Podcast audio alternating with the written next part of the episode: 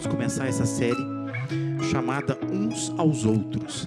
E eu quero pedir que você abra sua Bíblia lá em Romanos capítulo 15 e você mantenha a sua aberta, a sua Bíblia aberta aí, por favor, porque assim, daqui a pouco nós vamos ler o texto, tá? Então encontra aí, coloca lá, é, talvez aí no seu celular, ache lá, você que está em casa também, é, ache Romanos 15 e daqui a pouco nós vamos ler esse início do capítulo 15 da carta de Paulo aos Romanos.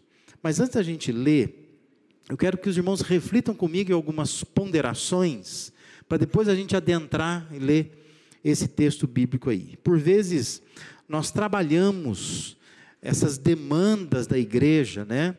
É, as competências, as contingências de uma igreja, muitas vezes é, pensando simplesmente assim, estruturar melhor a igreja.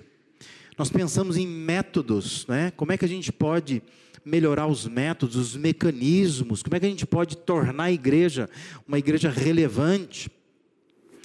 Sempre nós vamos nos preocupar com recursos, com ferramentas. Só que nós precisamos pensar que, em vez de trabalhar tudo isso, o importante na igreja é trabalhar a consciência.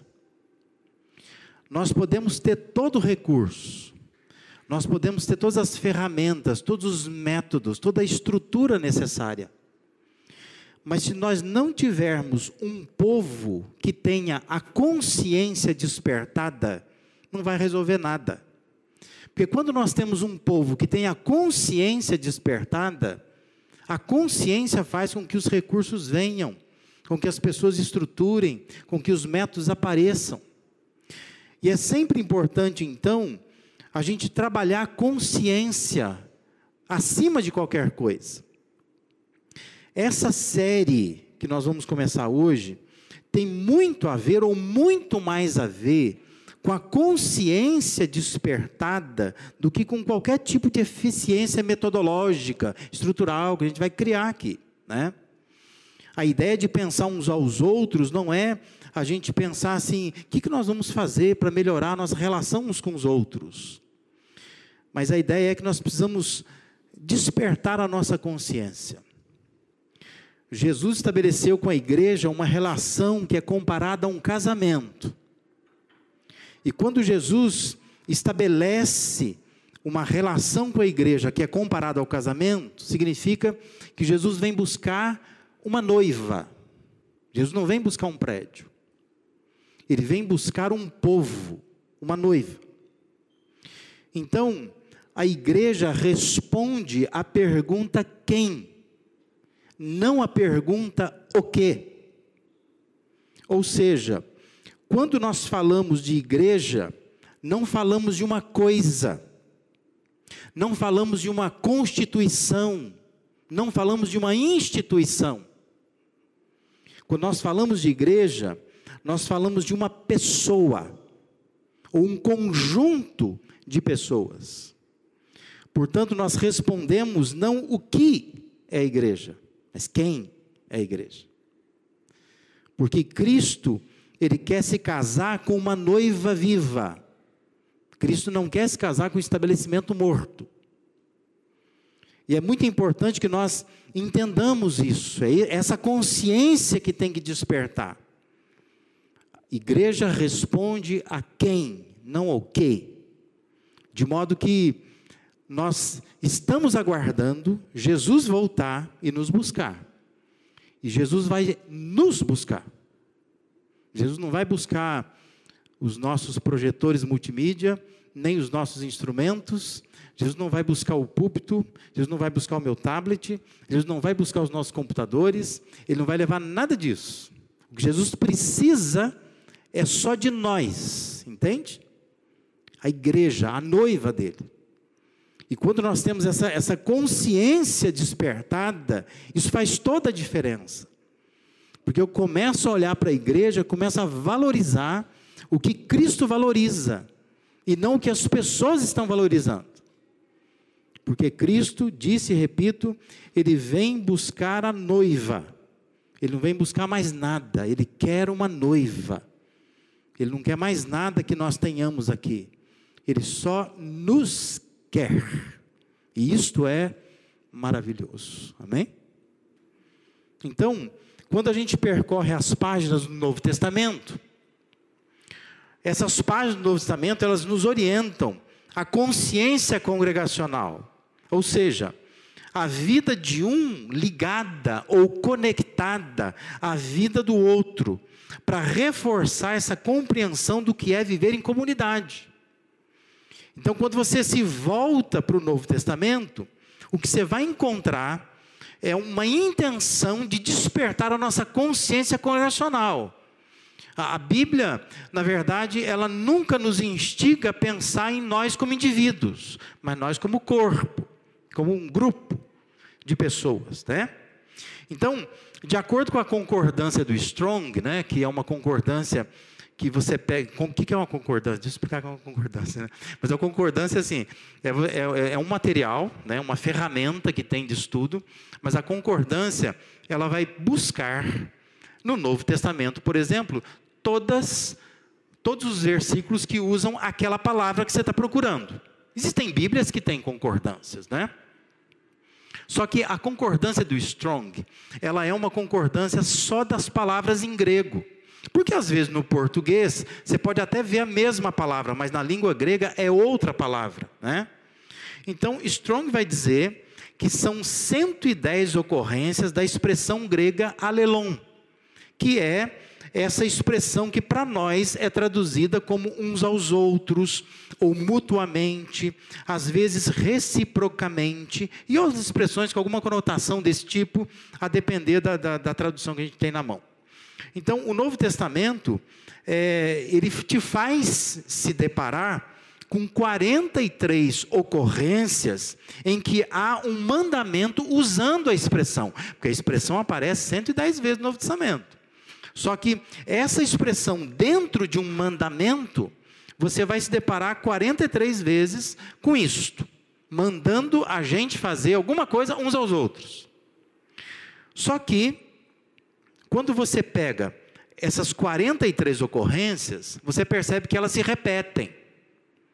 Então você dá uma enxugadinha e você vai chegar a de 28 a 30 ocorrências aonde você tem mandamentos únicos de mutualidade. Portanto, nós temos de 28 a 30 princípios do Novo Testamento que estão nos mandando fazer uma coisa uns pelos outros, alguma coisa uns pelos outros. Por que é 28 a 30? Porque depende da interpretação que se faz de alguns princípios. Porque tem alguns que você fala assim, ah, mas isso aqui é a mesma coisa. Tem gente que vai dizer, não, não é a mesma coisa, é diferente. Então você tem de 28 a 30, tá? Entendeu a matemática aí? Esses mandamentos de mutualidade, eles são divididos entre mandamentos positivos e mandamentos negativos. Ou seja, você tem mandamentos positivos, também podem ser vistos como ativos, que esperam uma atitude, uma ação nossa, que a gente faça alguma coisa. Por exemplo, amem-se uns aos outros, levem as cargas uns dos outros, suportai uns aos outros. Isso é positivo, né? Está dizendo, faça isso uns pelos outros. Mas você tem também alguns desses princípios que são considerados negativos. Ou também podem ser vistos como passivos, que esperam alguma rejeição nossa. Como, por exemplo, não julguem uns aos outros, dizendo, ó, não faça isso uns pelos outros, né? Os positivos é faça pelos outros. Mas os negativos são não façam, né? Não tenham inveja uns dos outros, não mintam uns aos outros. São mandamentos ou princípios chamados é, negativos. Esse texto que eu pedi para você abrir aí, que é o texto de Romanos 15, ele nos oferece bases introdutórias para esse tema da mutualidade. Além de, nele, nesse texto aí de 1 a 9, nós encontramos um dos princípios que é o princípio de aceitar ou acolher uns aos outros, dependendo da tradução que você tem na mão aí, tá bom? Então vamos lá, vamos ler esse texto. Romanos 15, verso de 1 a 9. Você está sentado faz muito tempo, fica de pé, você que está aqui, né? Para você dar uma, uma respirada.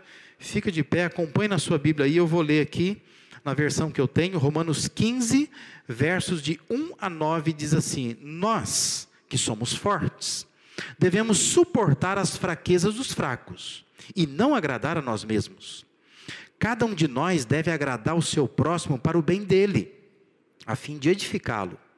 Pois também Cristo não agradou a si próprio, mas como está escrito, os insultos daqueles que te insultam caíram sobre mim. Pois tudo que foi escrito no passado foi escrito para nos ensinar, de forma que, por meio da perseverança e do bom ânimo procedentes das Escrituras, mantenhamos a nossa esperança. O Deus que concede perseverança e ânimo, deles um espírito de unidade, segundo Cristo Jesus, para que com um só coração e uma só boca vocês glorifiquem ao Deus e Pai de nosso Senhor Jesus Cristo. Portanto, aceitem-se uns aos outros, da mesma forma como Cristo os aceitou, a fim de que vocês glorifiquem a Deus. Pois eu lhes digo que Cristo se tornou servo dos que são da circuncisão, por amor à verdade de Deus, para confirmar as promessas feitas aos patriarcas, a fim de que os gentios glorifiquem a Deus por sua misericórdia como está escrito: Por isso eu te louvarei entre os gentios, cantarei louvores ao teu nome. Os irmãos podem se assentar. Antes de tudo, é preciso entender o nascedouro da chamada mutualidade. Quer dizer, onde é que nasce esse tema, esse assunto, né? Nasce neste versículo nasce no registro que João faz, capítulo 13 do Evangelho de João, versículo 34, quando João registra algumas orientações de Jesus. E dentre essas orientações, versículo 34, João 13, aparece isso aí. Um novo mandamento lhes dou. Amem-se uns aos outros, como eu os amei. Vocês devem amar uns aos outros. E aí vem uma coisa né, que a gente precisa pensar: por que, que o mandamento é novo? Por que, que ele é novo? Quando você lê, diz, um novo mandamento lhes dou: ame-se uns aos outros. Como eu os amei, vocês devem amar uns aos outros. Por que, que é novo? O que, que tem de novo nisso aí? Porque quando você olha para o Antigo Testamento, já não estava dentre os dez mandamentos o amar a Deus, o amar ao próximo. O que, que tem de novo nisso aí? Presta atenção no que eu vou te dizer. Cochila não. O novo não é o mandamento de amar. Não é essa a novidade. O novo é o alvo do amor. Entendeu? É isso que é diferente. É quem amar. É isso que é diferente. Deus está dizendo: eu vou dar um mandamento novo para vocês. Vocês precisam amar uns aos outros. Sabe por que Jesus está dizendo isso? Porque antes, na cultura judaica, no contexto judaico, na prática de Israel, na compreensão que Israel tinha dos Dez Mandamentos, eles entendiam assim: nós precisamos amar a Deus sobre todas as coisas. Nós precisamos amar o próximo como a nós mesmos. Especialmente se o próximo tiver carência, se o próximo for um órfão, se o próximo for uma viúva, se o próximo for um pobre, nós precisamos amar essas pessoas. Então imagina-se uma fila de judeus falando isso. Então nesta fila de judeus, eles iam dizer assim, ó, o que, que Deus mandou a gente fazer? Vamos amar a Deus. Vamos amar o próximo.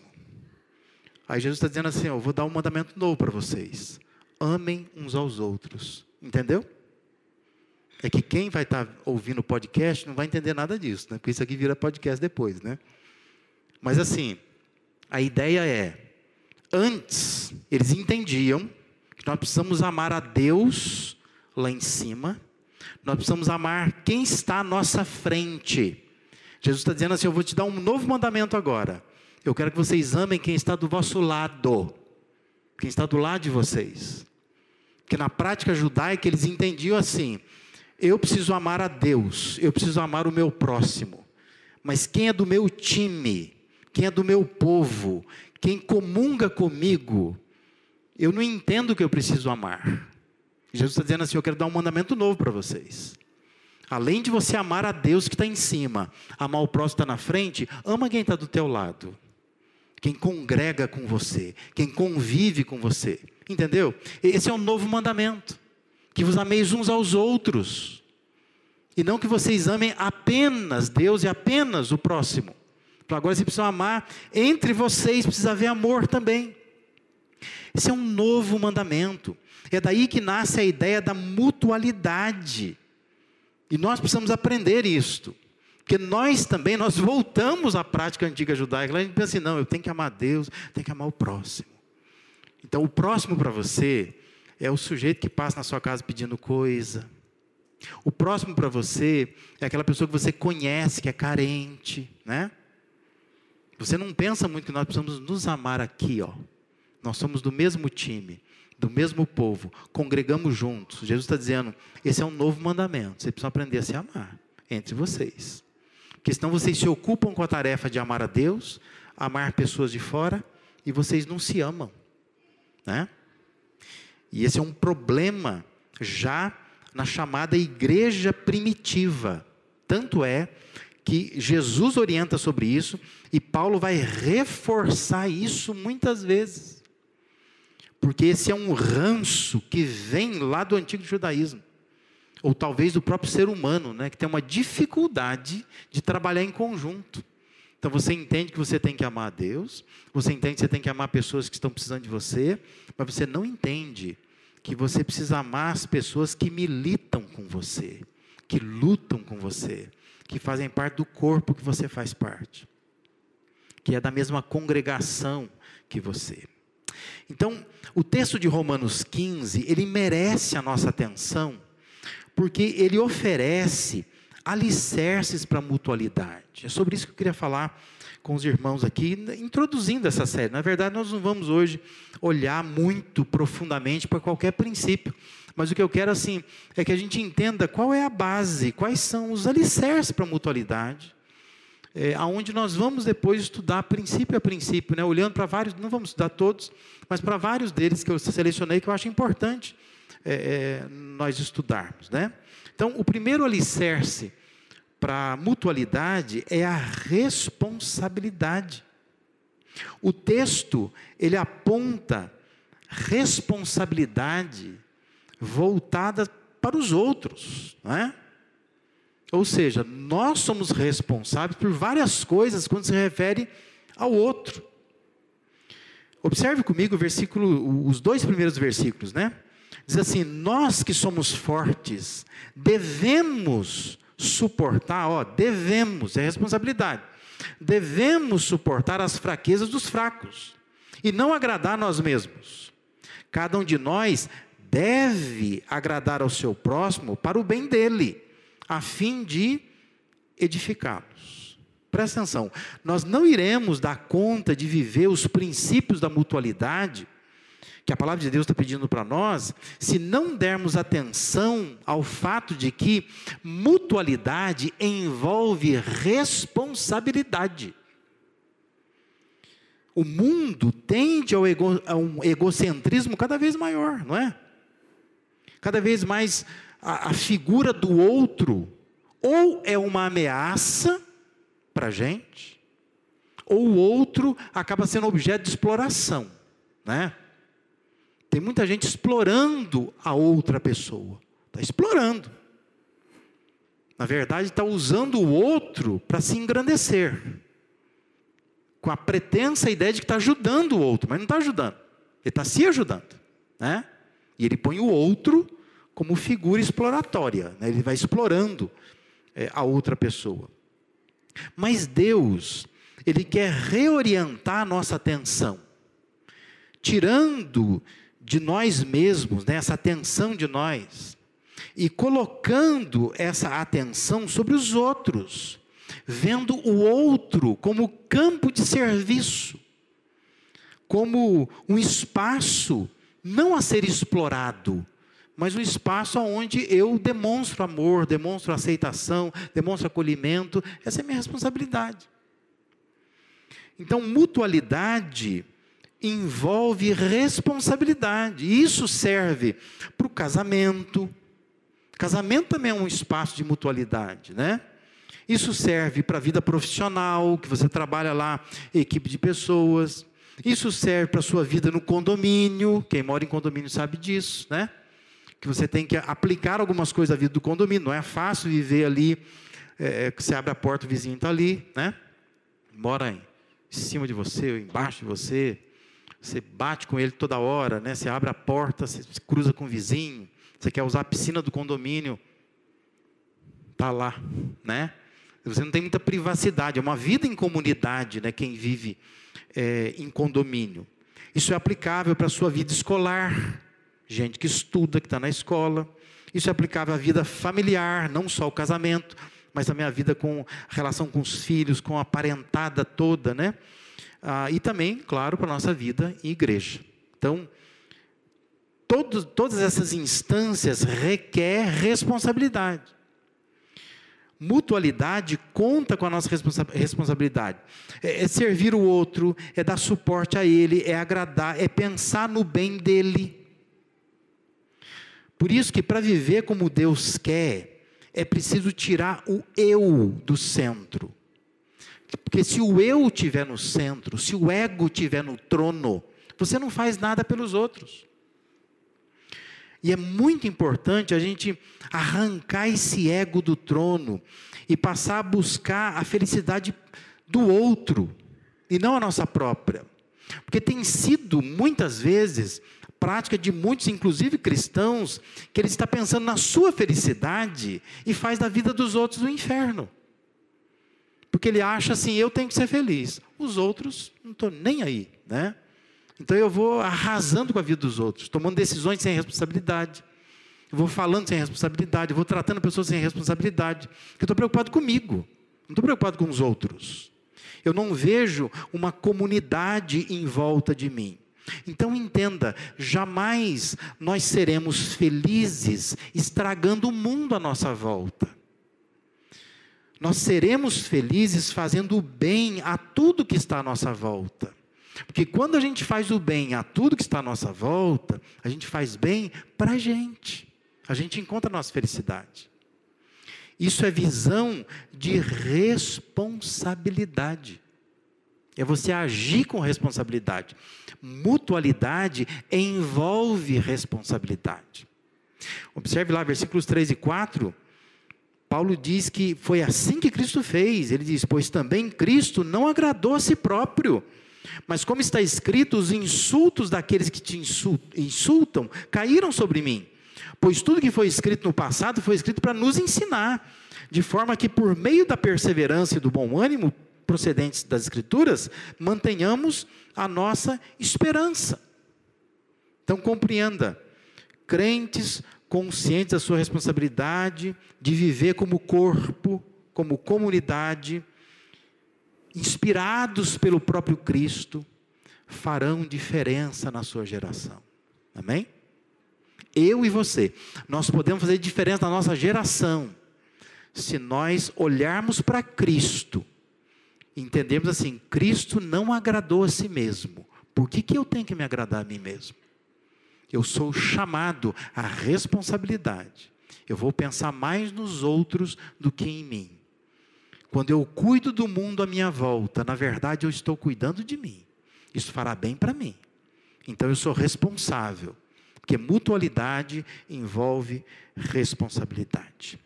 Um segundo alicerce para nossa mutualidade, para a gente entender mutualidade, além da que eu fiz ali é maturidade, né? Além da responsabilidade, é maturidade.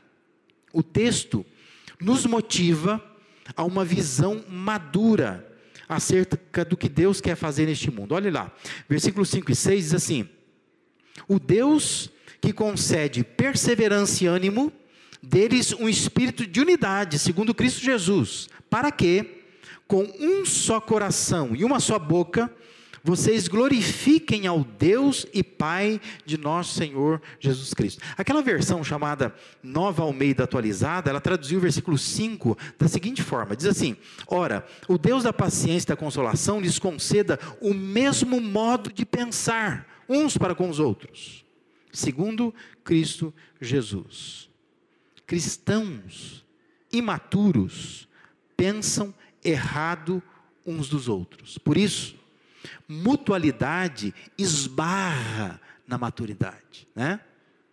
Se você for uma pessoa madura, você consegue viver esse uns aos outros, você consegue viver a mutualidade. Mas se você for uma pessoa imatura, você vai pensar errado dos outros. Viver a mutualidade é estar à disposição do outro não é olhar para o que eu preciso, mas é olhar para o que o outro necessita. É entender de forma madura que existe algo maior a ser conquistado, que é a chamada unidade. Eu trabalho pela unidade. Tem um alvo maior. É tirar o foco de si mesmo. É viver e conviver com o outro, não pelo que o outro pode me dar, mas por aquilo que ele pode ser para mim. E aí, nós deixamos então o campo do suprimento, porque a gente pensa muito nisso, né? Eu tenho necessidades de serem supridas, eu preciso de alguém. A gente deixa o campo do suprimento e a gente vai passar para o campo do significado. Presta atenção nisso. Você que é mãe,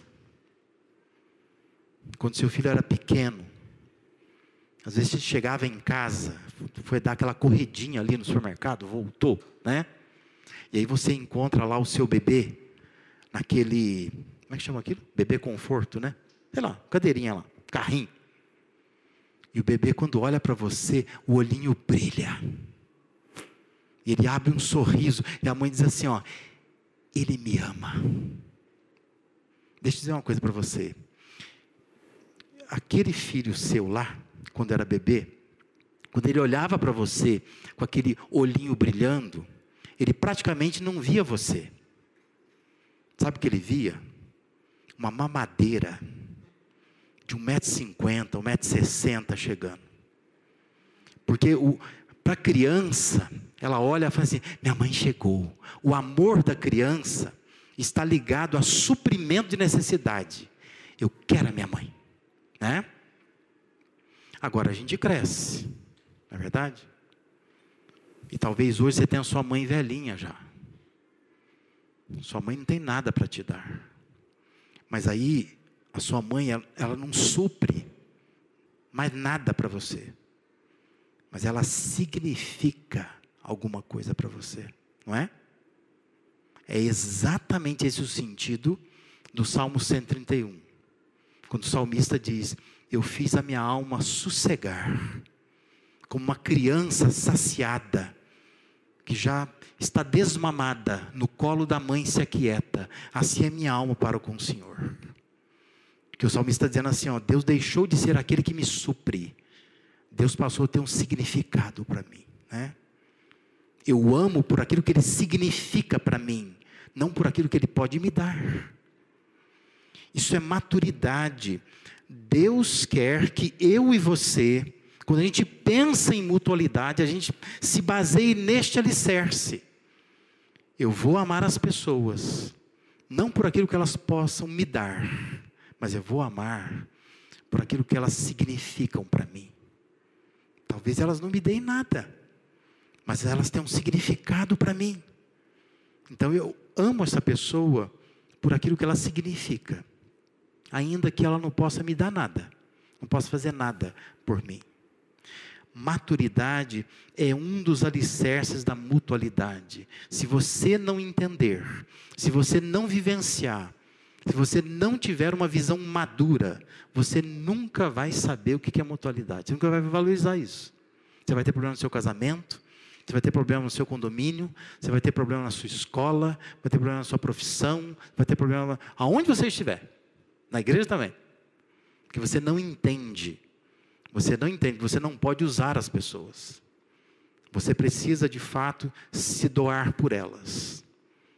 Porque você não pode simplesmente se relacionar com pessoas, seja quem for, por aquilo que ela possa te dar. Você precisa se relacionar com elas por aquilo que elas significam para você. Você tem que encontrar significado no relacionamento e não apenas suprimento no relacionamento. Maturidade é um alicerce também da mutualidade. Em terceiro e último lugar, outro alicerce da mutualidade é a reciprocidade. O texto realça a necessidade de interdependência. Olha lá, versículo 7 a 9. Portanto, Paulo diz: aceitem-se uns aos outros, da mesma forma como Cristo os aceitou, a fim de que vocês glorifiquem a Deus. Pois eu lhes digo que Cristo se tornou servo dos que são da circuncisão, por amor à verdade de Deus, para confirmar as promessas feitas aos patriarcas, a fim de que os gentios glorifiquem a Deus por sua misericórdia, como está escrito: Por isso eu te louvarei entre os gentios, cantarei louvores ao teu nome. Aceitar e ser aceito como Cristo aceitou, como Cristo acolheu. É preciso que haja interdependência. Não é só esperar do outro, mas é entender que há momentos em que você será o um fazendo pelos outros.